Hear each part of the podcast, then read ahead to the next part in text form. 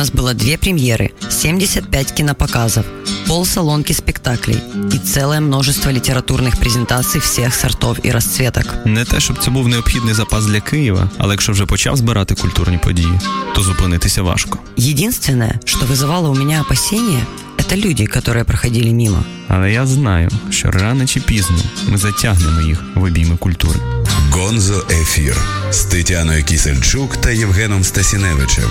Слухайте в ефірі Радіо Земля щосереди, опівдні та в подкастах на сайті OFR.FM. Друзі, привіт! Це Old Fashion Radio. Мене звати Євгеній Стасіневич.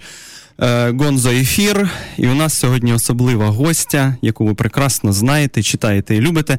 Письменниця пані Оксана Забушка. Пані Оксана Стефанівна, добрий день. Доброго дня. Спасибі, що і ви пані, до нас дійшли. І Оксана, і Стефанівна, і Чом би і ні? Чом би ні?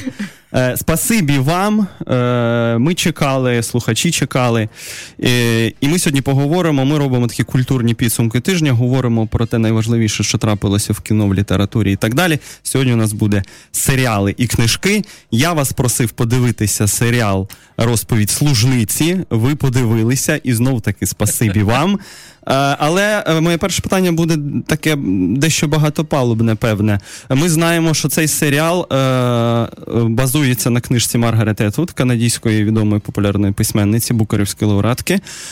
Але ще й була екранізація 90-го року Шльондорфа. Як ви ставитеся до Етвуд як письменниці? Як вам екранізація Шльондорфа, а потім перейдемо до серіалу? Ну, насамперед, пане Євгене, я вам мушу подякувати за те, що ви мене змусили подивитися серіал. Я людина принципово не серіальна.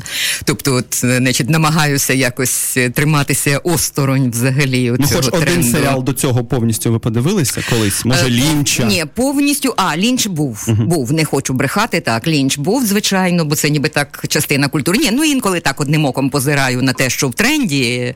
От е, ці Occupied, е, ці норвезькі трохи дивилася, так. але теж не, не, не весь сезон. От, е, але е, ну, бо це інший спосіб, і це, до речі, я підбираюсь так до відповіді на ваше запитання. Тобто я не кінознавець і судити про стосунки фільму, скажімо, артхаузного кіно е, Шльондорфа, де сценарій на хвилиночку написав Гарольд Пінтер. Пінтер, е, і взагалі, значить, це Але таке ж між було іншим, все. тоді, е, тоді преса в нього була не аж така добра у цього фільму. Е, ну, артхаузне кіно Шльондорфа не всі зобов'язані любити, знаєте, і якраз сноби приблизно тоді ж з 90-х років почали говорити, що це кічуха, і що кращі, значить, шльондорфські дні е, за ним це 60-ті, 70-ті І взагалі, чого нам і так всередині 90-х говорити про антиутопію феміністичну, І так? е, ну воно і сприймалося як данина оцим їхнім буремним, е, у нас кажуть, шістдесятники, в них сімдесятники, оцим їхнім буремним сімдесятим з усією, значить, там боротьбою за права жінок і меншин, і з усією цією їхньою молодістю, зараженою цим феміністичним дискурсом, і відповідно всіма цими фантазіями. Е, але тут трошки інакше виходить. Як, коли я кажу, що я вам вдячна, знаєте, то. Для мене все-таки, от як для людини літературної excellence, це насамперед, от е, кожна чергова екранізація, тим більше артхаус зразка 90-го року, це одне діло, це все-таки надбання певної вузької групи, от тих самих, котрі, значить, там читали і цікавились. Так? От, а серіал це вже Ну, проекція на масову, дуже масову аудиторію, і успіх цього серіалу свідчення того, що він зачіпає якісь дуже важливі струни, ну скажімо так, в. Е, В соціологічних от якихось е, тектонічних сувах свідомості, тобто це вже статистика, все. І що відбувається, і чому воно так відбувається? Тобто, подивившись кілька серій із цього першого сезону, от я здивувалася, наскільки воно сьогодні інакше сприймається порівняно з 90-ми, коли я дивилася фільм і коли я Читала читала роман е, Маргарет Етвуд. А от давайте слово про, про І- роман перед тим, як ми перейдемо до цієї зміни акцентів. от я- Етвуд а, і от, роман. а от це все про роман. Оце все про роман. Тому що, власне, і роман то. е, повертається сьогодні оця реактуалізація ось цих текстів 80-х. Ну, да, 85-й рік. Е, Давайте так, от дивіться, тут тут Оруел, як на мене, десь запустив от якусь таку, якийсь такий тригер. Із 1984-го от, е, світова ноосфера, представлена в першу чергу письменниками і кінематографістами, от вона якось схарапудилась і завібрувала на предмет того, що нас чекає попереду.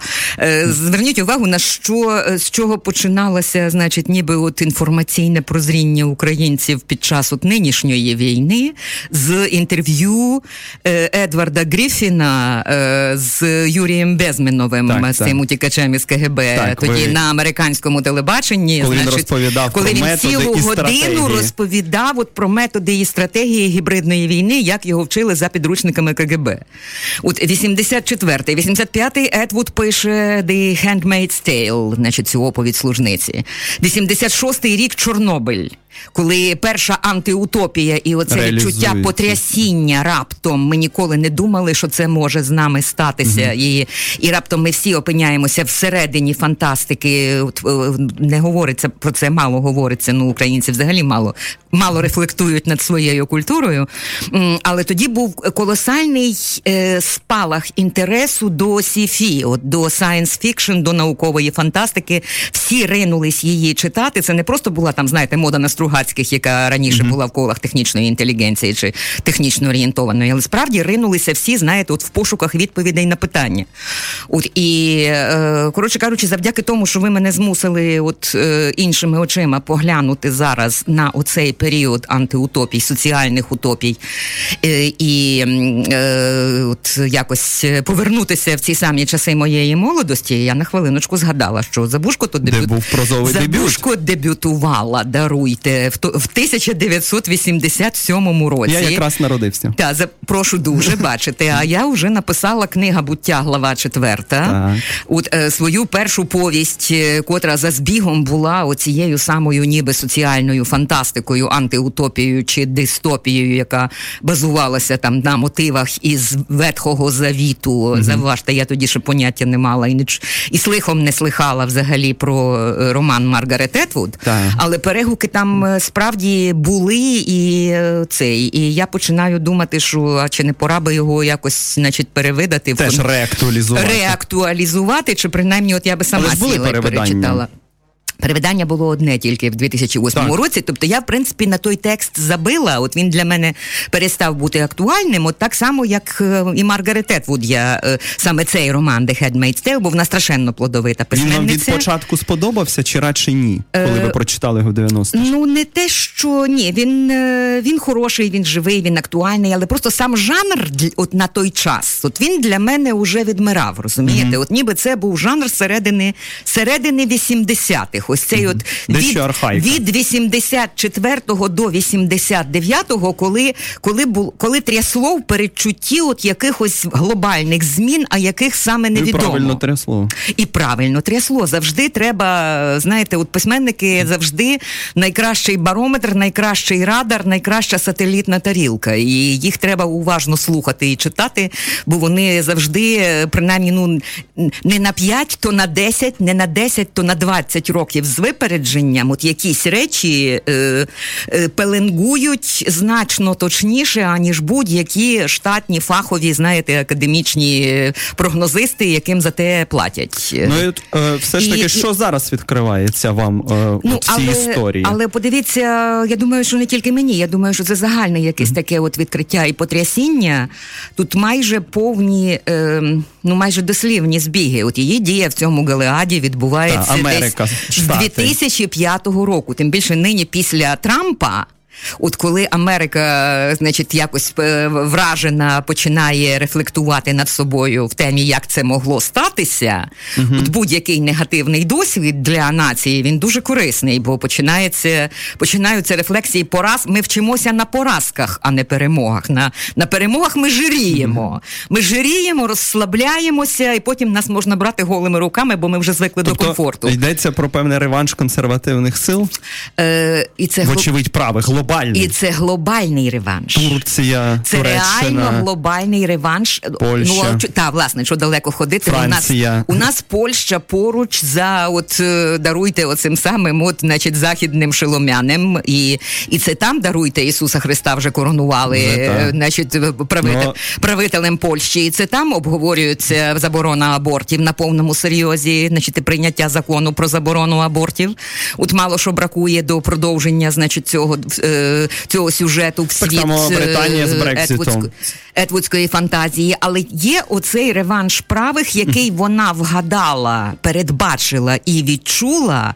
Знаєте, за 30 років до того, як він став реальністю, і за 20 років до того, як про нього стали попереджати інтелектуали формату Умберто Еко.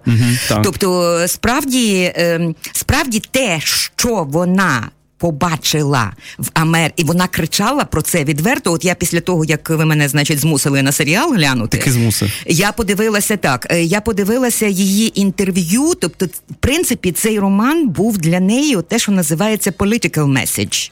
Вона дуже чітко от тоді намагалася проартикулювати певні речі. Вона говорила, що так, нацизм і комунізм, значить, це речі, які от ніби перестарілі. Ну, саме в цих шатах, в яких ми Новий знаємо. тоталітаризм буде відбуватися в іншій формі, казала вона. І що ні в якому разі не можна говорити «it cannot happen here», що це не може статися з нами. І її власне страхи перед е, за Сполучені Штати під цим оглядом, де вона провела там, вона була на стипендії Вудро Вільсона. Вона там студіювала на хвилиночку, от якраз історію цих самих, значить, палених відьом е, салемських у 17 Так. столітті. І її До речі, є серіал Салем про. Її та серіал то є, але її теза була, що Америку асоціюють з чим? Е, З, е, з демократією, з е, Алекс Токвіль, початки демократії, американська революція і так далі. 18 століття, тільки 18. На хвилиночку Америка починалася значно раніше. Америка починалася з 17 століття. Америка починалася з отців пілігримів. Америка починалася з Мейфлауер із от того самого, от із тих протестантських поселень у, Масачу... У Масачусетс і Коннектикут на східному узбережжі. І ці люди, говорила Етвуд, хотіли будувати теократію. І ось тут, на хвилиночку, знаєте, от у мене е, Як і батьки-засновники нації. Е, ну реально 17, Америка 17 століття це спроба теократичної держави з усім, що звідси випливає. От що в американській матриці, підшивці і прошивці. І от е, куди рухається наша думка, я ляскаю себе по лобі і кажу, Боже милий. А, а до Маргарет Етвуд була, даруйте, інша жінка-письменниця, яка першою це вирахувала в американських пілігримах. І за збігом обставин, хто це правильно? Лариса наша Петрівна Кусач у пущі. У пущі її концепція Америки, ось ці самі пуритани, які виганяють з поміж себе скульптора Річарда Айрона, тому що вони не допускають мистецтва. Так, так, Хто сьогодні вільно. до холери ставить у пущі? Ми забули абсолютно все. Ми забули не тільки Маргарет Етвуд. Тобто, як відбувається реактуалізація, знаєте, оцих забутих, випхнаних на маргіналію Бачите, художніх мистецьких Українка як попередниця Маргарет Етвуд. Абсолютно. Я бачу цю статтю. Абсолютно. Ну так, хто її напише, Хто так? напише. От, але, але це правда. Тобто це правда, тому що вони, е, от до питання, що можуть жінки, для чого потрібні жінки в літературі. Вони, ми трохи інакше бачимо, у нас інша оптика вмикається. І просто ця оптика була, ну скажімо так, е, менше запотребована от в минулому столітті, аніж вона того вартувала. От і справді тут, тут є абсолютно прямий зв'язок. І в цьому сенсі розумієте, подивитися Америці сьогодні, е, щоб зрозуміти себе і зрозуміти, як можлива і чи можлива, і виявляється в американській демократії теж можливий ось цей правоконсервативний реванш і, і з усіма теократичними підклад, можливими підкладками, тому що, тому що так в арсеналі кожної нації є широкий спектр різних можливостей. Вам це зараз найважливіше І в оце- серіалі? Ви побачили? Так, і це, це безумно цікаво. Це насправді безумно цікаво. Ці всі сюжети там можна розбирати, знаєте. Звісно, там Так. Але знаєте, що я помітив? І в серіалі це це, це видно, особливо на початку, на початках. Е, е, Ми то розуміємо, що це наче світ маскулінний, е, де чоловіки домінують, але ж чоловіки на якихось других ролях. Там жінки чубляться між собою великою мірою. Так, ми бачимо середовище, де е, ну чоловіки зверху. Ми бачимо цих охоронців, які постійно присутні в кадрах. Але по суті, е, всі ці сюжетні лінії відбуваються між жінками, і війна йде й всередині, так би мовити, жіночої е, сфери. Вам це було помітно? А ні, ні, ні, ні, ні. Перепрошую, це у вас така, знаєте, от е, знаєте, ну є дружина командора. У вас дуже чоловіча точка зору. Безумовно, це от, безумовно, це ні. Це безумовно. Це жіночий, це жіночий роман, це жіночий фільм, це фільм і роман про жінок і про те, як тоталітаризм е, працює в жіночій версії. От, Так, я про це кажу. І ось це є речі, до речі, теж які е, які тоді не були аж так сильно считані. Ну, Шльондорф і Спінтером взагалі бавилися з сексом в першу чергу, mm. розумієте? Ну, да, там От про тілесність їх, йшлося. Їх так. це дуже mm. цікавило. Так, тут багато в романі, багато тілесності. Вони, до речі, трохи поміняли там. Ну, Пінтер трохи нафантазував, звичайно, і ну, воно Нобелівським лауреатам можна. ну, ви маєте якийсь цей дитячий пієтет до Нобелівських лауреатів. Культура наша має пієтет. Ми ж чекаємо. А, так, так, так, так. У нас комплекс Нобелівських Звісно, а ви так не думаєте? Ось ні, насправді життя багатше і цікавіше, аніж аніж його визначає Шведська академія. Міжнародний букер. От і. Ем, Ну, в неї багато було Ветвуд нагород за цю книжку, але, до речі, менше, ніж могло би бути. Тобто, все-таки вона і тоді сприймалася от десь як данина у цьому от фемі... цій феміністичній революції 70-х, от як, як щось, хвилі, як щось належне минулому, а не майбутньому. І отут несподівано виявляється, що, е, що так, тут тут. Механізми власне ось цього самого впливу. До речі, вона це говорила на хвилиночку. Е, не пам'ятаю, чи в інтерв'ю, чи в книжці, але вона вона про це говорила сама Етвуд. Що найпростіший механізм тоталітари механізм тоталітарного управління це якраз змусити гру, е, туземців себе. Е, ні, тузем не, не себе, не себе. Найефективніше управління туземцями, яке робить колонізатор, це управління власне місцевими коли вибираються, значить, місцеві ага. з числа туземців, тобто, тобто ніхто ну, не старші, ніхто так. не буде такими жорстокими надзира, надзирательками за жінками, як, як жін... самі жінки. От про це я і кажу. Чи в книжці вам в 90-х це це відчитувалося тоді? Що ця чоловіча рамка, вона загальна, а історія загалом про оцей е, рукотворне пекло, яке роблять жінки собі? Ні, ви знаєте, е, ну, по-перше, не зовсім собі. Не зовсім ну. собі, це трошки як Захарченко і Плотніцький, розумієте, в динери нири угу. От і після цього говорити, що значить, це Донбасяни самі собі влаштували. Вони не самі собі влаштували. Ні, якщо От ми говоримо про і... дружину командора Ні. і про нашу героїню, оця лінія То немає конфлікту. значення. Механізм зрозумійте, в чому справа. Не зациклюйтесь конкретно на значить вічно жіночому, бо це теж трошки сексистське. Е, Чим ми завдячуємо, чим 20 століття, 21 століття має завдячувати завдячувати фемінізму ХХ століття, низенько поклонитися йому в ніжки. Е, Вони дослідили механізми підкорення і поневолення, в тому числі. Отих меншин, котрі статистично є більш можуть бути і більшістю mm-hmm. населення.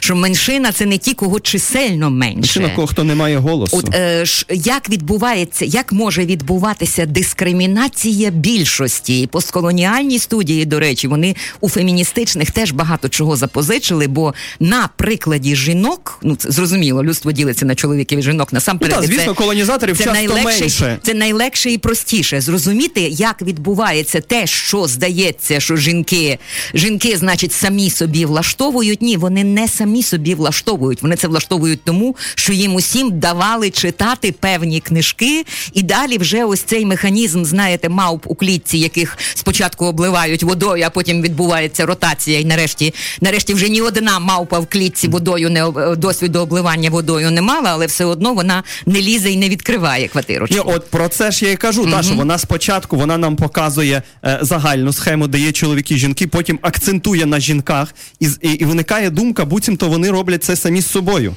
І потім вона, так би мовити, знову відходить, мене- камера А в мене від'їжджає. така думка не виникала. Бачите, Ну, да, це може це чоловічий виникала, погляд. так. Але справді вона потім від'їжджає камера, і ми бачимо, що все знову ж таки е, все правильно. Ну ніхто не між собою чубиться. Констеляція сил значно складніша. Я тобто хотів зрозуміти, чи, чи, чи оцей момент наближення саме до жіночого світу він якось читувався в книжці. Ну я не перший рік говорю, що 21 століття нам принесе ще багато несподіванок в жанрі жіночих фашизмів.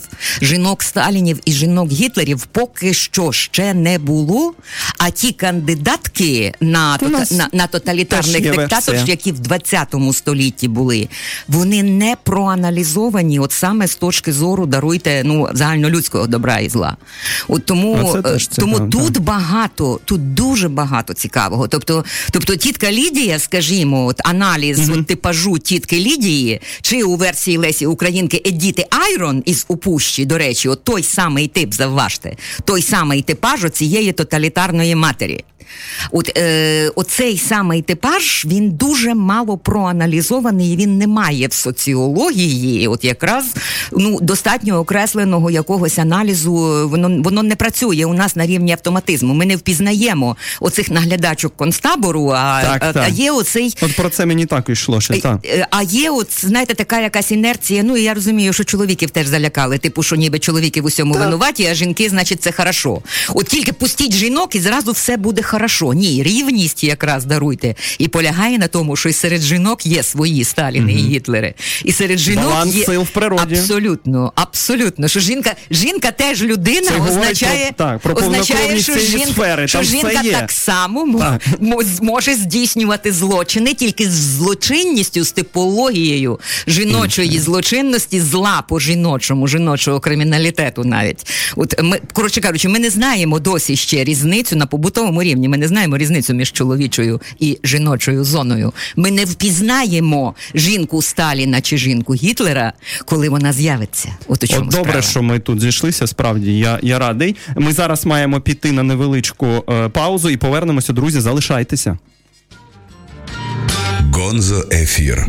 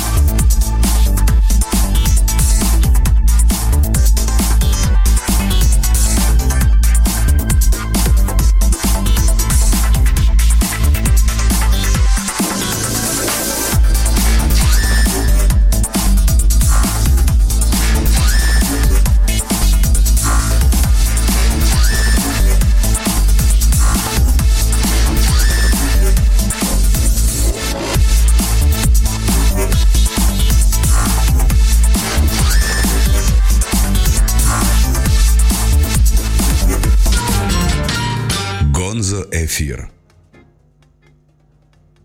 Е, спасибі, що ви з нами. Е, у нас е, в гостях Оксана Стефанівна Забушка. Ми поговорили про серіал Оповідь служниці, екранізацію книжки Маргарет Етвуд, але зараз ми спробуємо якось фіналізувати цю частину розмови.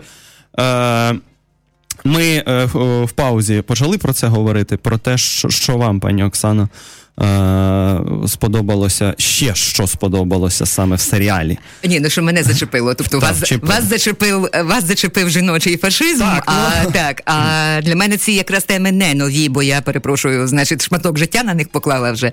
А мене цікавлять е, тут зацікавило мене тут, знаєте, от в цій ре, реактуалізації, от якраз те, що ми всі переживали в 2014 році. Оцей механізм, е, оце вона дуже талановито відтворила, і тоді в 90-ті воно так не сприймалося це. Ем, Як е, от як вона каже, як ми не помічали, як ми жили, от як на нас весь цей тоталітарний переворот, значить, як він як він відбувся не не в однораз. Як воно, е, як нас варили у ванні методом повільного нагрівання води. І як ми жили, і е, там гарна гра слів в оригіналі ignoring, ignoring is not ignorance. Угу. Що е, що ігнорування, ну незважання не, не є незнання. Що незважанню треба вчитися. Ми закривали очі от на ті сигнали, які надходили. Це був вибір. І це був вибір. І і це був, але але оцей механізм, знаєте, ну воно просто, воно просто, як знаєте, цей переворот, значить, ці люди на вулицях, які один день раптом з'являються, люди люди з автоматами на вулицях у невідомій формі. Ну все, пішов, знаєте, Крим. Таке враження, таке враження, що росіяни руською весну просто списували з Маргарет Етвуд, чого звичайно вони не робили. В чому Тож я треба ще читати. В чому було. я не сумніваюся, що Сурков е, Маргарет Етвуд навряд чи читав. От, але але механізм вона прорахувала от дуже точно точно, знаєте, настільки точно, що воно справді, от 85-го року вона це пише, і 2014-го воно розігрується як по нотах. От саме от саме так, от саме цим методом, і от саме цим, от а а ми раніше, а як же ж, а тепер заднім числом ми озираємося, от як вона рефлектує Оффред, оця mm-hmm. Фредова, Фредова, е, та, Оффред. Е, значить, е, і як вона рефлектує, і як вона заднім числом уже бачить, що ось же ж воно було ось тут. Ми просто не бачимо, ми, ми, ми не зважали, ми ми закривали очі. І і це механізм, в принципі, кожного тоталітарного перевороту. І тому тому те, що зараз, принаймні, от сьогодні в світовому масштабі, ось цей серіал вмикається на масову свідомість, і люди якось це значить, собі будуть помаленьку засвоювати і опритомнювати, оприсутнювати собі в тих країнах, зокрема, де досі ще можуть жити з почуттям, що у нас такого it cannot happen here, з нами такого бути не може. От є ще, значить, ці затишні куточки, де з нами такого бути не може. Загумінкові такі історії. Загумінкові країни золотого мільярда. Так, воно комічно звучить, але справді помінялося. Останні стали першими. Так, Україна Україна стала найбільш передовою країною. А до речі, от в глобальній гібридній війні. Ім'я її звучить багатозначніше. Офред, вона оф як вимкнена. Е, така. Ой, там багато там, там багато конотацій. Тому які Фредова не перек... це просто як належить Фреду. Ну формально так. так. Оф Фред. Фред. Так. І всі вони оф такий, то так. оф від чоловічого імені. Так. От, але цей там багато нюансів, там дуже тонка словесна гра, тобто в оригіналі. От ну там всього цього не перекладеш, звичайно. Так, і ті, хто і... читав в оригіналі, кажуть, що там е, є такий стилістичний різнобій. Вона так підриває, буцімто зсередини стилістику е, квазі жіночих романів. Воно довгий час може йти так лагідно, спокійно, а потім починається сленгова навіть лексика. Та вона є таке діло, вона гралася. Mm-hmm. Ну вона регістрами мовними. Вона добра письменниця. Вона в принципі вміє на всій клавіатурі, розумієте? От і і це не ну це антиутопія, але це не це не попса. Немає перекладу? Немає. Та? А треба? Що справді її не перекладали хіба? Українською оповідь служниці? Оповідь служниці ні. Точно ні. Оповідь служниці точно ні. Я Пора... думаю, що і Blind Assassin у нас немає сліпого вбивці. Mm. Чесно, чесно вам кажу, що я ніколи не бачив, а я помітив, бо бо я слідкував за це. Ага. Ви думаєте, варто видати зараз оповідь служниці? Ну, мабуть, так. Мабуть, так. Хоча я ще раз щиро кажучи, я найбільше люблю в неї оповідання, от з точки зору літературної майстерності, ну але це вже моє професійне гурманське, так би мовити. От, але взагалі, звичайно, що вона є одна із е, так мовити топових е, все-таки авторок англомовного світу. І е, ну тепер вона вже говорили про те, що вона кандидатка на Нобелівську премію. Тепер уже навряд закрилась того, вакансія. Як, просто. Закрилась вакансія, жінка канадійка. Око, око Мордору відвернулося від цього регіону. Воно пішло далі. Не без того, так. Але але тим не менше це не знімає, не скасовує того факту, що письменниця вона дуже добра і, звичайно, має бути представлена українською, поза всяким сумнівом. Добре, е, про серіал ми поговорили, наскільки це було можливо в наших межах. І тепер ми добре підійшли. Ми під кінець сказали про книжку, про потребу перекладу.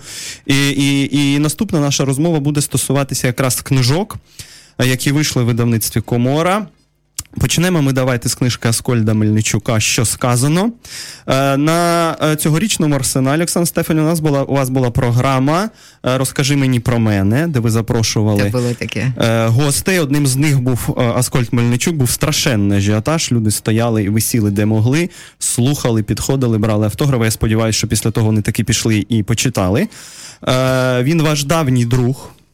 Ви певно прочитали цей роман ще в 90-х. І розкажіть мені, от е, зараз про свої перші Розкажи враження. Розкажи мені про мене. Розкажіть мені про пана Аскольда. Ваші перші враження, чи можете ви їх згадати, коли прочитали англійською цей роман? В 94-му році він вийшов. Ви хочете про враження від е, Аскольда Мельничука? Чи від, від, що чи від, від What is Told? Про Аскольда Мельничука ми, ми багато чули вже. Ну що могли чули на арсеналі або читали.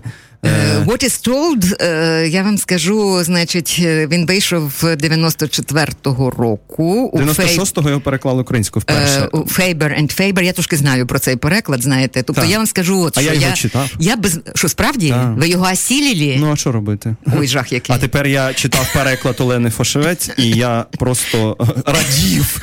Я просто радів. А тобто англійською ви не читали? Ні, так? ні, я читав ці два переклади. Так. Е, ні, ну це ось ось це видання. Я безмежно щаслива. Тобто я справді причетна, значить, і дякую вам за те, що ви ці дві книжки взяли в студію. Я справді причетна до появи обох цих книжок.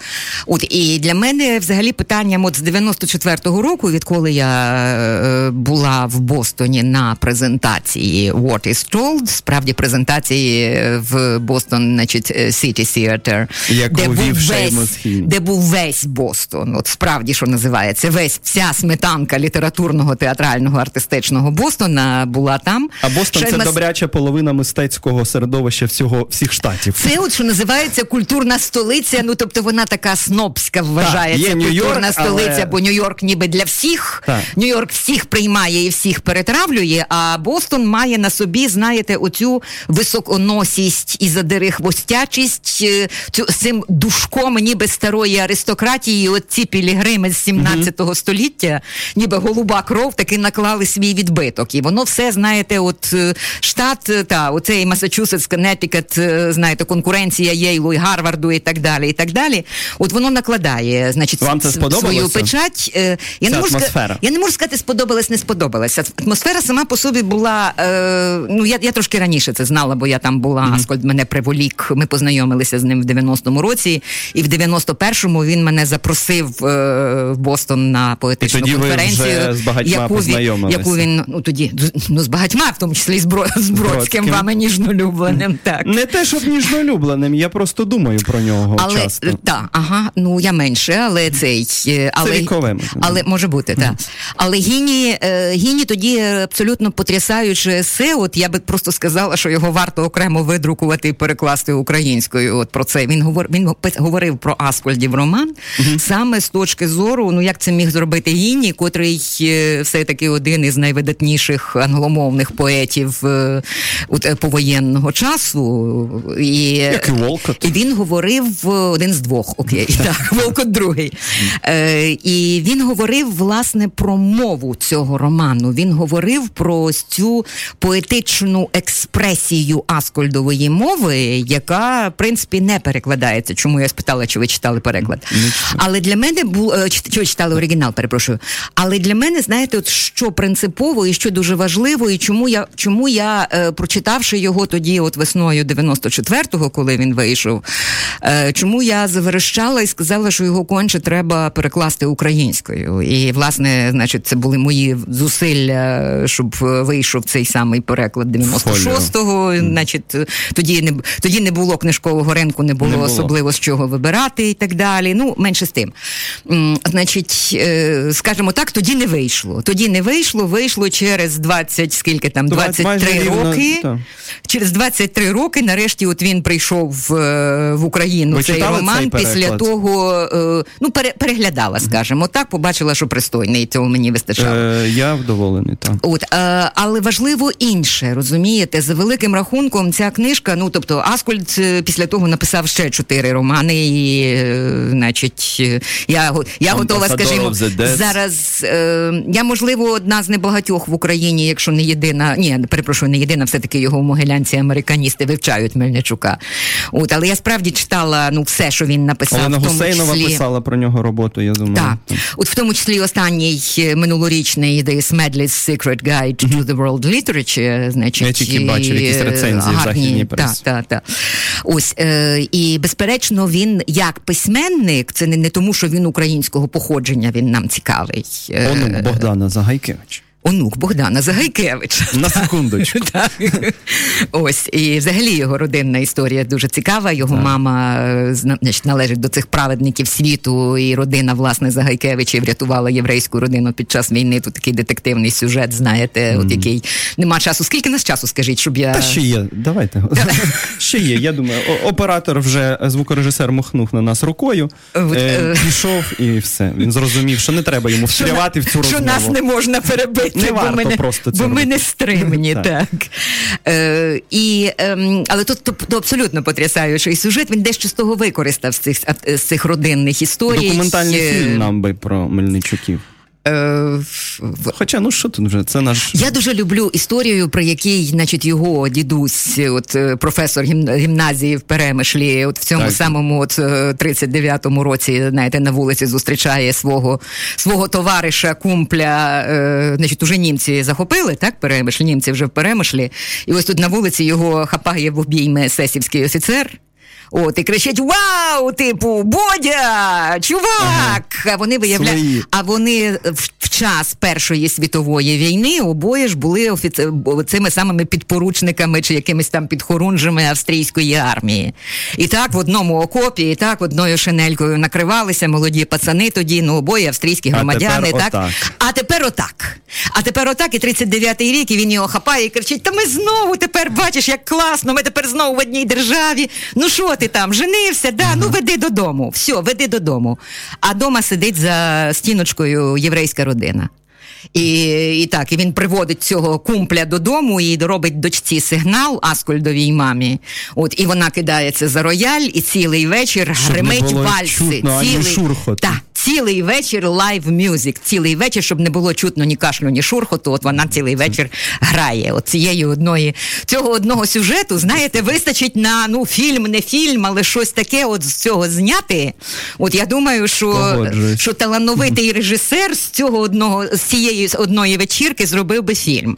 От так що, але що стосується роману? але Аскульт зробив роман е, трошки важливіший і цікавіший. Формально це сага.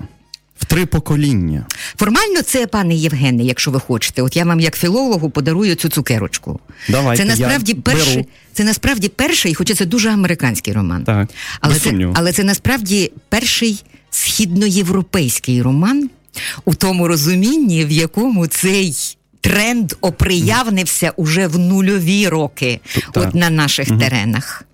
Тому що е, і це безумно цікаво, справді, що, що виявилося, що, Що виявилося, що американець літературі. Америк, так, в американській літературі, але і він не постав би, якби Аскольд не був українського походження, і якби він не був так внуком Загайкевича, тобто він привіз із собою все його літературне, весь його літературний бекграунд, це від мами.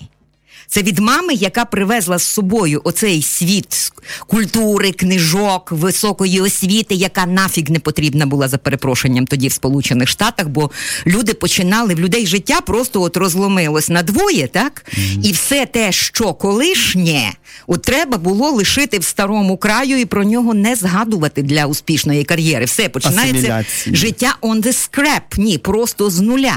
Ми погано знаємо американську культуру, і ми слабо собі уявляємо, до якої... Ну, її знаємо з масової продукції, так, як так. правило. Тобто, до якої міри, скажімо, от американці. Е, Ну, тремтять над власними родинними історіями саме тому, що вони їх не знають. У них нульовий старт. От е, чому знаєте, за що їм чому вони з, е, з радянцями в цьому сенсі? От е, два чоботи пара? Бо е, це у радянців історія починалася з 1917 ну, року. Так. Історія американських родин починалася з моменту, коли мій дідусь приїхав От, в такий то штат. Ні, я не знаю звідки. Mm. Я знаю, що з якоїсь слов'янської країни. Mm-hmm. Е, значить, знайшли, от уже тепер, коли коли пішов цей тренд, от власне в аскольдовому поколінні до мультикультуралізму і до того, що це престижно і гонорово знати, з якої країни прибув дідусь чи бабуся. Mm-hmm. От е, тільки е, трошки євреї краще в цьому сенсі пописалися, бо вони оцю вони цю пам'ять зберегли все-таки. От тут тут великою мірою, значить, оця от еміграція, втеча від нацистської Німеччини, оця хвиля, mm-hmm. десь вона дала якусь цю ідентичність. Тобто в ну, кого їх було видніше. Їх було видніше, і в кого єврейська там бабушка чи єврейський прадід, от ті переважно це знали і запам'ятали. А решта, ну, ірландці трохи, ну, Е, італійці, італійці, італійці. італійці, власне. М, От, а оця вся Central Europe, їх всіх кваліфікувалося як cabbage eaters, капустоїди, бо люди, Ага. значить, у кухні яких була капуста. От, а чи вони там угорці, чи вони литовці, чи вони українці, чи вони хто? От ні, в принципі, внуки вже не знали. І внуки не, не, не здатні, внуки і правнуки, скажімо, не здатні прочитати своє прізвище, успадковане від того самого прадіда чи діда. От і не знають, звідки воно звідки воно походить і звідки воно береться. І тому Аскольд спробував, от чому що сказано. Мені навіть редактор казала: ну правильно було б сказання там чи ще щось. Mm-hmm. Я кажу, ні, це саме про те, що сказано, бо це документи не збереглися. Не це написано, усна так. історія. Це не То, те, що що, перед- написано, це те, що переказано. Це нова міфологія, яка твориться Тут на логічний новому наголос місці не на що, а на сказано. сказано. Так. What is told. Так. Абсолютно справедливо. Тобто, це от це повернення, звідки там оця, значить, історія про Тора і Ту- так далі. Тура, Кирила. Та, Тура, так. Оця ніби повернення нові, нові доміфологічні часи, дописемні часи, тому що вся. Recorded history, вся зафіксована, вся документальна історія, все це лишилося от там, в старому краю за Атлантикою, і туди дороги нема. Нема, от у чому справа. Це сьогодні у нас безвіз, і ми, ми подоро... і глобалізована свідомість. А таки безвіз. От і, і справді ми, от, значить, ці не, не розуміємо, що, що люди, які виїздили, які перетинали Атлантику, оце все одно, що на іншу планету або в інше життя. Так, і це вже Стікс пересікаєш Це було ще це було ще в моєму поколінні. Знаєте, з значить, з єврейськими друзями, які виїздили у 80-ті роки, прощалися назавжди, оплакували. Знаєте, як оцей камінний хрест Стефаника Так, читали. так, Так, так. от реально, Ну. справді, от ридали, оплакували назавжди і навіки, бо це було як в інше життя виряджання. Все, ну як на той світ, все. Оксана Стефанівна, я вас хочу спитати про особливості роману. Мені от здається, що в ньому, попри цю серйозну проблематику, попри, попри багато що, може, про щось ми ще скажемо, тут є чимала доля іронічності, яка, е, яка мені. Е, е, от щитується, от скажімо, навіть цей фрагмент на початку, коли розповідається про Зенона, як він бере собі дружину. І була одна пісня про журавлів, журавлів, що він умовляв її співати знову і знов, а сам лежав у неї на колінах і марив про волю. Ну, е, е, очевидно, що е, пан Аскольд він е, підсміюється з цього образу ну так це ж воно все іронічне. Все іронічне. А, е, У нього стиль іронічний, Так. у нього манера іронічна така, тільки я б сказала добродушно іронічна, от не злостиво, але Тут нема надриву, прис- який притаманний е, центрально-східноєвропейському роману. ну о. Нема надриву оцього на розрив аорти, коли. Це американський роман. Так. Це американський роман, абсолютно справедливо. Але за структурою, от за спробою, ніби відновити оці виламані коліна, угу.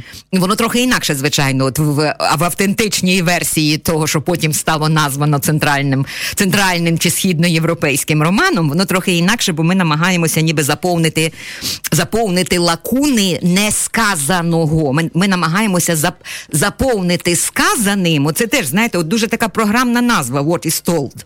Ми ж теж послуговуємося от архівами. Подивіться зараз всіх цих, е, значить, яких у нас, слава Богу, почали перекладати і видавництво комора. Тут теж mm-hmm. треба спасибі сказати. Спасибі. От всіх цих чехів, е, значить, словаків, поляків і так далі. Треба і так ще далі. угорці, до речі. Архіви. Так, Естерхазі. у них прекрасна. Крас... Надо ж. Красногорка. Красногорка. Я вже про Кертеша не кажу, Ну, про старенького, Імре так? так? От, але Красногорка і шикарний, він один з моїх улюблених, між іншим. От, А книга споменів надо ж. і, е, і, і до, до нескінченності можу хвалити, хвалити угорську літературу, я Буде, можу до буде в нескінченності. угорська література? Е, ну от я ж це, я ж не зовсім в курсі, ви так кажете. Ні, ну ви такий е, весільний генерал там. Чого вже? Ну, є таке діло, я не заперечую, я не приховую цього. Ну вам би хотілося, щоб була угорська Мені б хотілося. Мені б хотілося, щоб це було. Мені б хотілося, щоб е, взагалі е, якось е, от Україна була інтегрована в європейське мислення і в європейську культуру не тільки в форматі безвізу, а й в форматі того, щоб ми розуміли, що там чим там люди живуть, і що вони живуть там багато, що нам є що сказати одне одному, і це дійсно так. От, е, тобто, е, ось цей, е, ось ця сама айроні. Так. Оця айроні, вона походить от ну і І тут правда дуже доброзичлива іронія. Е, Irony and sorrow, пам'ятаєте, на відміну від е, ось цього, значить, нашого слов'янського надриву, ось ця сама іронія і жаль, от як, е, як головний емоційний алгоритм е, британської і рикошетом американської літератури. Це речі, які закодовані в мові. І Шеймас Гінні тут, тут знаєте, який почав Це говорити про, відчув. про мову, відчув якраз оці речі. І звичайно, що, ем, що цей от Ну вони всі покоління вигнанців, так би мовити. Цей- Хтось перше, хтось Цей друге. привіт, ні, але але цього не було. Зрозумійте, не було цього в американській літературі до 90 ч- до 90-х років. Це була література великих білих мужчин. От справді всі ці от, література була. я нічого не кажу. Я нічого не кажу. Але, Але амери... але американська література нам асоціювалася із цими от великими білими мужчинами. Багато кому, до речі, досі асоціюється з ними. От, але не з в 90-ті роки даруйте. У нас, значить, от е... молоді критики обурювалися тим, що там какої-то африканки далі е, Тоні на письмі, на письмі. Що какой-то африканки для, Надін для, для порядколектності, какой-то африканки, значить, Я навіть і там далі Нобелівською премією. Тобто це був просто Ади Я б не називав їх критиками просто. Я тоді просто цей. Я тоді просто якраз Белавид прочитала оцю Так, саму, так. значить, Улюблена. улюблену, так. І, Так, ну і, і була просто в захваті в абсолютному і казала. Це краще, по, е, по-моєму, ніж пісня Соломона. Е, ну, давайте зараз не будемо Так, відволікатися, бо нас, бо нас виженуть зі студії копняками. Так. А ми От. повернемося. От, але до 90-х років, тобто Аскольд прийшов із ось цією своєю, от е, на, на перетині ось цього свого українського літературного бекграунду. Е, він, до речі, і в останньому своєму романі, в цьому Smedless Secret Guide, згадує, е, ш, е, є там героїня, мама героя чи бабуся героя, от яка читала Маркеса українською ще до того, як він був перекладений англійською. І це Аскольдова сторі, тому що е, так його, його мама передплачувала журнал Всесвіту тих самих 70-х павличківських років, і справді читала Маркеса і розповідала йому про Який Маркеса. хороший письменник Який є. хороший письменник, бо тоді він не був перекладений англійською. Тобто, Це чудова тобто історія. раніше, значить, тут українська виявилася ніби от таким от Були часи. культурним посередником, мовою культури, розумієте? І це є дуже цікавий сюжет, от принаймні, принаймні без, коротше кажучи, ось цього от україномовного Маркеса і без цілого цього ореолу цієї, цього от, е, цієї літературності, от української інтелігентської літературності, Аскольд не зумів би ані написати What is told, і потім House of Widows і Ambassador of the Dead і так далі, він би не не ввійшов в 90-ті роки. What is told на хвилиночку був оголошений книгою року New York Times.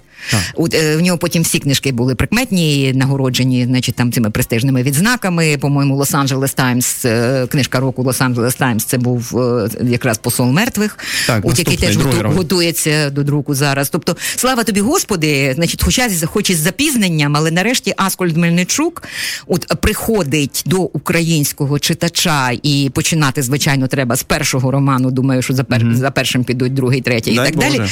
Бо цей роман справді маркантний, маркантний він був для американської літератури, бо він ввів у неї емігрантську тему. Ось цю саму іммігрантську, оце от друге покоління. Тобто американець народжений в Нью-Джерсі, але той, який пам'ятає історію своїх предків, і от тепер він її от вносить як вливання е, свіжої крові в ось ту уже зношену і нудну на той час, на кінець 80-х, початок 90-х літературу великих білих мужчин. Все, от, значить, великих білих мужчин уже відсунули, і і пішли нові, но, пішла нова кольорова кров. От у тому числі українська. І от сьогодні якраз е, тобто цей тренд мультикультурності, от він почався він почався з 90-х років. І от Мельничук на хвилі оцих от іммігрантських дітей, це покоління іммігрантських дітей, яке сьогодні ну, визначає батьки були вигнанцями, вони вже яке діти. сьогодні визначає обличчя американської літератури. У нас, значить, ці ці акценти у нас не досить чітко розставлені. Мельничук приїздить, і люди питають, журналісти в нього питають щось про українську діаспору, тому що іншого іншого українця, значить, у як аніж в діаспорі, от якогось там, значить, собі дідуся вишиванці, який там вареники в недільній школі їсть, чи я не знаю, що там, а зентеша там ну, чи ще щось таке. Тобто іншого іншої ролі українця, я кажу, ребята, якби Стів Возняк приїхав, ви б у нього теж питали про українську діаспору, чи ви б у нього все таки питали про про Майкрософт і про значить і про, про, про комп'ютерні технології?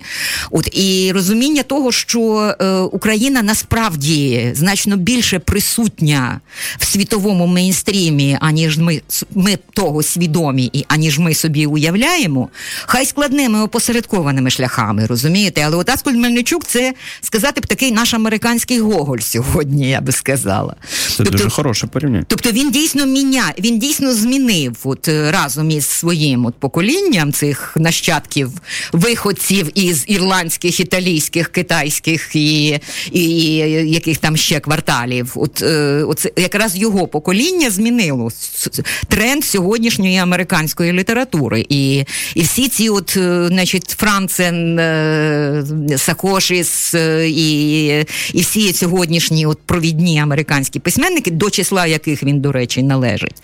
Оце вже якраз оце от оце от нове покоління і те Навіть, покоління... скажімо, Янагіхара яка це маленьке життя, вона е, також з Гаїті. Ну я б не сказала, що це моя Ні, це те, що і я... не моя, але просто це, це, що це моя лектура. Ні, ні, це це взагалі не обов'язково от, лектура. Це ні, але але, але, але Мельничук, це добре. А Мельничук це добре. Це, це, і це, те, що має, що ми маємо зрозуміти, і, і, і в тому числі і як частину нашої спадщини. Тобто ми були в 20 столітті, що ми дали людству. що ми внесли, самі того не знаючи. Скажіть, може, останнє маленьке питання про Мельничука, про книжку, що сказано. Компактність цього роману 200 сторінок. Це в даному випадку е, бонус, плюс.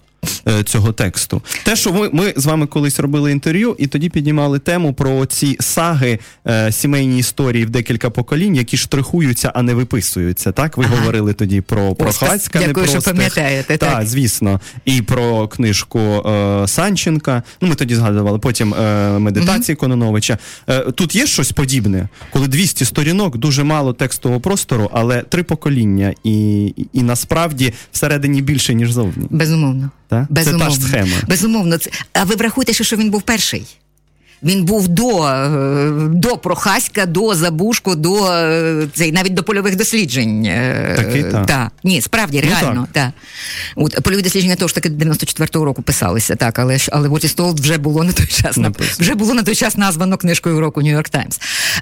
Плюс тут є ще один момент. Аскольд до того писав вірші. І е, це є, знаєте, ця мовна насиченість поета. Поета, який знає ціну Конденсує. кожному слову, uh-huh. і є оцей от самий конденсат, де можна uh-huh. одною фразою, значить, поки там е, цей, е, де там цей е, дядечко, який розважається в Парижі із матір'ю і дочкою Попровськими, значить, і оці сексуальні uh-huh. погляди, і поки, значить, там Стефан в Парижі розважався, так, так, в Україні 6 мільйонів людей померло від голоду. Знаєте, оце одне речення, яке, яке звучить як вірш чи як е, сценарій для кліпа, чи ще щось таке, але все от воно валить з ніг. От я це пам'ятаю, от як воно як воно резонує. Просто саме це речення пам'ятаю. Знаєте, 23 роки це речення пам'ятаю. Mm. Так що е, так що це є, е, це є велика. Коротше кажучи, це є дуже класна література, справді дуже класна література, і я просто вітаю тих, у кого Асколь відкриття ще. Аскольда Мельничука ще попереду. Це дійсно те, чим можна пишатися. Друзі, у нас залишається мало часу. Е, якщо ви думаєте, що буде музична пауза, то ви сильно помиляєтеся. Е, не буде її. Не, не до того нам. Ми хочемо ще коротко поговорити про одну книжку. У вас є питання, які тут дотичні до нашої теми. Я їх озвучу, які ні е, перепрошую. Отут люди питали про український постмодернізм, е, чи він завершений проект, чи не завершений. Я розумію, що це окрема лекція, е, і це якось за іншої нагоди про це поговорити варто. Але просто, Оксана Стефаніна, вам цікаво до сих пір думати про український постмодернізм? Це тема, яка присутня у вас е, в свідомості? Я цей Чи це вже... мені взагалі про постмодернізм Навіть не, не аж так не український, я взагалі як такий не аж так цікаво не, не аж так цікаво думати, особливо mm-hmm. після того, як він оприсутнився у вигляді постмодерністської диктатури в Росії. Mm-hmm. От, е, от воно вже виходить за межі, коли воно виходить за межі тексту, і цей самий текст розігрується розігрується наяв, то якось уже непристойно повертатися до цього всього дискурсу 90-х років. Mm-hmm. Воно таке вже не, не на часі. Спасибі. Е, до того, як ми перейдемо до танжеру, все ж таки у нас є якась ще 10 хвилин, нам дадуть. Е, спасибі вам за це. Є ще питання від Ольги. Е, питання не зовсім стосується теми, проте давно мучить. Чи могла Леся Українка читати блакитну квітку Новаліса до 25 років? Оп, питання. Тут я задумалась. Прилетіло. І тут я задумалась, так. Е, Не зовсім правильне питання, але ми згадали Лесю Українку в контексті Маргарет Етвуд. Е, Ну, то ви можете ще подумати, в принципі, якщо щось... В принципі, мо, чому могла. чому не могла? Звичайно, що могла. Вона Це як вірогідність, яка вона... що ви зустрінете слон. Або зустрінете, вона... або ні. Ні, ні, тут, тут навіть не так. Все-таки вона, даруйте, була дуже очитаною дівчинкою. Ні, тут, бачите, і вона тут є вільно... уточ... уточно, до 25 років. Ну, до 25 в сенсі до того, як написала блакитну троянду. Себто це хороший хід і хороша думка. Я ну мені я про це не думала, але але Леся Українка вільно володіла німецькою з дитинства. Її вчили німецькою. Вона писала німецькою, даруйте сама. От е, в тому самому віці до 25 років. Там є у неї є чудова, до речі, от е, ну це вже цей, це вже справді повний офтоп виходить. Але її бріфінсвайте, е, значить, де теж явно написаний під впливом якихось якогось німецького тексту. Ну коротше кажучи, цілком може бути. Я я з радістю прочитаю яку-небудь цікаву статтю на тему вплив Новаліса на блакитну троян. Бачите, скільки у нас уже е, потенційних статей тут вималювалося? Етвуд і Леся Українка, Леся Українка і Новаліс. Так, Отак корисно слухати. А, ну, тому що образ входить в образ, і як предмет січет предмет. Тому що література, вся вся культура це діалог, це перегук різних текстів, живи, авторів живих і мертвих, і в цьому самому діалозі, в цьому самому літературний ярмарок, як називався, знаєте, от один прекрасний журнал, про який саме час і поговорити в контексті так. тої книжки, яку ви зараз тримаєте так, в руках. Пані так? Оксана, е, остання наша сьогодні тема, останній об'єкт це книжка Івана Козленка Танжер. Книжка, яка має свою довгу історію, написав е, її сьогоднішній очільник Довженко центру 10 років тому. Потім декілька разів поправляв були е, редакції для е, часопису Альманаху Київська Русь. А а от тоді, коли в 2014 році з вашої подачі Комора, як я розумію, і взялася за цей текст, була ще одна редакція. Ви читали декілька версій, як я Ні, розумію. Ну, декілька це сильно сказано. Тобто... Ви читали ще тоді, всередині нульових.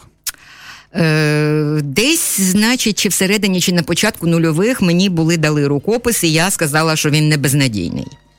Це вже а щось. Потім мені не 14-го, а цей 15-го, здається, року е, мені в коморі дали. Підсунули, значить, е, цей самий от новий рукопис, і я його перечитала вже сказати б. Е, Ну, з огляду, під оглядом на те, наскільки воно до питання про реактуалізацію, під оглядом на те, наскільки воно от сьогодні е, е, запотребоване, і от що в цьому є.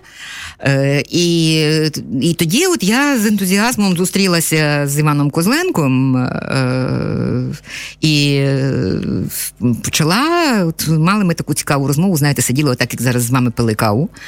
Е, і Я він як кіношник, він як людина, котра знається на історії кіно, тому що це роман, ну е, Так, так. це роман не тільки про Одесу, це роман про кіно насправді. Яке Е, там зродилося е, теж. Це роман е, не тільки, ну, як вам сказати, е, це взагалі великою мірою роман. Роман ремейк, роман Рима, роман Ілюзія, може. палімпсест. Так. Тому що це. е, це Тут є додатки. Е, да, так от я до я до додатків веду. Я Так. власне це і розповідаю, бо, Ага. бо додатки інспіровані мною, як і післямова, Отак. як і, як і примітки, і так далі. Тому що от я прочитавши Хороша післямова. до я речі. прочитавши цей текст. От я з ентузіазмом почала допитувати е, значить, Івана Козленка е, про власне значить, реалії кінематографічні. Я не знаю історії України. Ну, я ніколи не, не спеціально не займалась історією українського кіна. А тут, от, е, значить, 20-ті роки, ось ця одеська кіностудія, і ось, значить, от Довженко і, е, і Яновський, і от, значить, їхня співпраця, і оці всі постаті, і ці всі перегуки.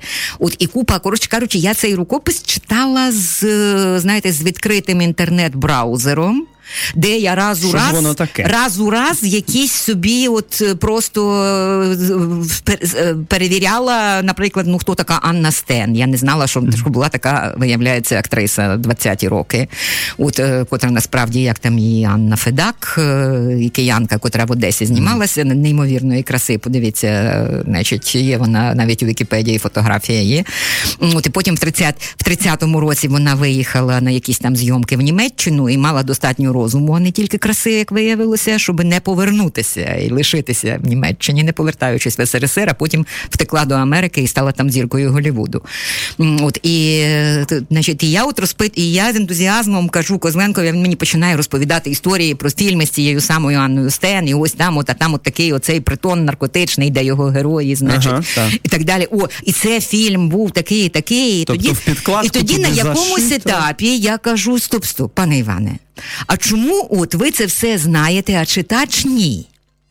Чому ці всі лінки мають бути зашиті в підкладку? І чому ви думаєте, що кожний читач буде так, от як за бушко сидіти і одночасно, значить, тут за, за інтернетом справджувати? А давайте виведіть ви оці всі рештування наяв. Тобто ми, і ми почали думати, як це можна зробити.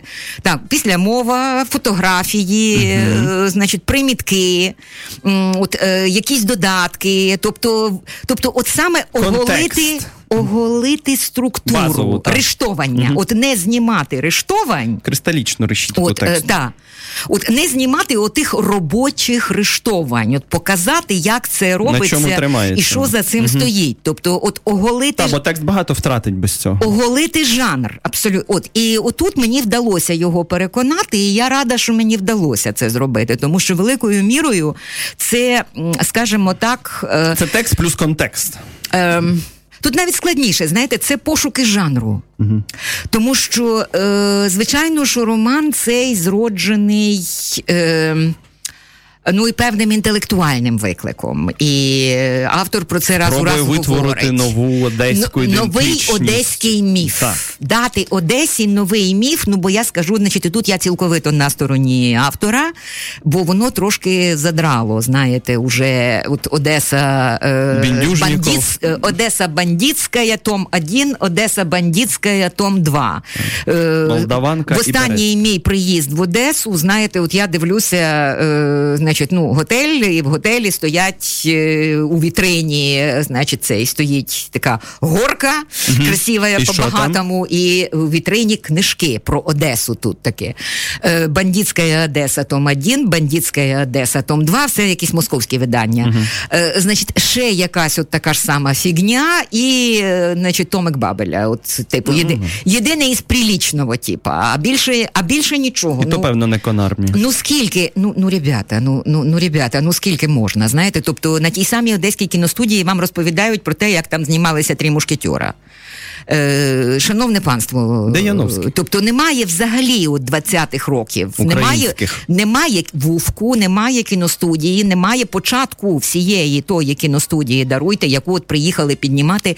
І оцей перегук. Е, Ось цей перегук із майстром корабля, де от в післямові Козленко так, так, він Козленко оголює, значить, де його наскільки він був вражений, коли його прочитав. прототекст. Е, ну бо це справді дуже добра книжка. І вона, вона краще ніж чотири шиблі.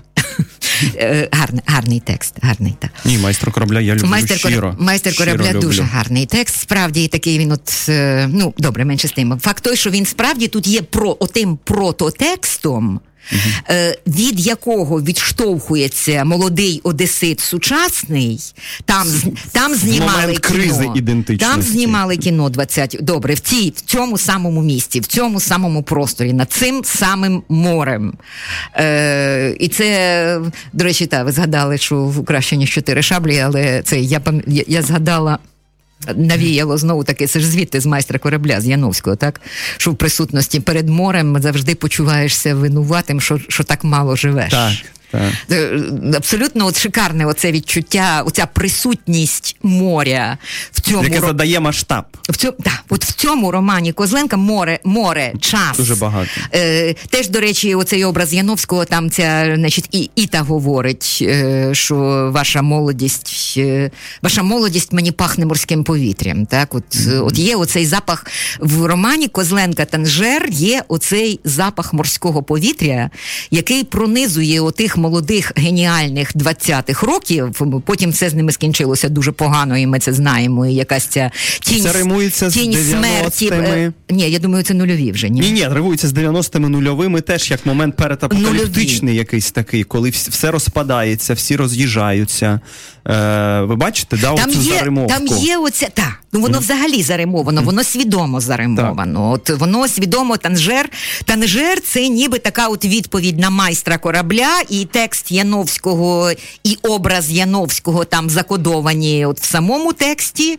От і воно і, і йдуть ці перегуки, і це і це от ловитва тіни, і це гонитва за тінями. Це це спроба, це дуже кінематографічний роман, насправді. Страшенно. От його його можна було би екранізувати Може, так буде? прекрасно, от з, з хроніками, з усім, от з цими самими тінями, які там є в тому просторі, але які, але сам той простір уже руйнується і зникає. Вони вони п'ють на дахах будинків, які які руйнуються, от які які розвалюються. Старі парках, та, старі та. будинки, старі вілли в парках. Вони розвалюються, вони зникають, їх уже немає. Вони так само, як тільки кінозображення парадоксальним чином лишаються тривкішими за будівлі. І і ось цей от образ, зникомий образ ось цього міста, про яке його мешканці вже не знають, але воно, але воно тут і воно є. І ось ця сама кінематографічна Одеса 20-х, Одеса Довженка, Яновського, Бажана.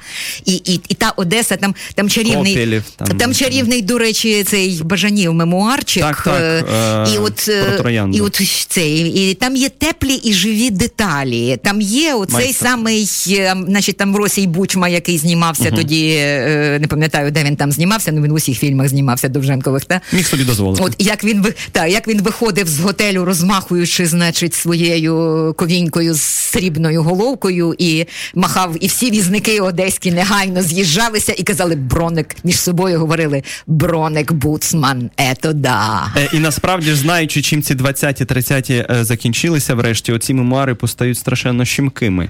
Вони кидають оцю тінь таку е, іншу. Несподівано наприкінці ми так вже воно начебто... роман, ми... воно і роман Козленка. Оцей автентичний текст Козленка достатньо щемкий. Uh-huh. Він має в собі теж якусь оцю, от знаєте, внутрішній оцей зв'язок, якусь цю червоточинку, тому що в кінцевому підсумку це- виявляється, що цих героїв розводять. Так само, як розводили, такий, так само, як нереальність. розводили чекісти. Все таки директором тої кіностудії Вовку 20-х років був був чекіст. От і так само, як розводили чекісти тоді, отою, значить, нібито українізацією тими короткими на 5 років якимись відкритими дверима для ліфт для соціальних ліфтів е, оцій, значить, петлюрівській молоді, от яка який ніби яка повірила в те, що їй дають творити українську культуру і дають державну підтримку. Ні. От отак, отак е, розводить, розводив оцей самий, значить, Ну так, я можу е, персонаж. розлита в цьому романі. От, е, тобто, тобто тут є та, тут є ось цей щем і є оця гіркота, але тут одночасно є оця пронизлива краса оцієї молодості, яка, яка вірить в те, що Так, все так. ще можливо. І тут є розлитий оцей наскрізний еротизм приморського міста. Так, абсолютно не тільки гомоеротичний. Е, тотально еротичний, Так, тотально. просто взагалі, от ерос, знаєте, моря і неба, що називається. От коли, коли все є от еротичним. Кожен, кожен доторк до нагрітої поверхні є еротичним.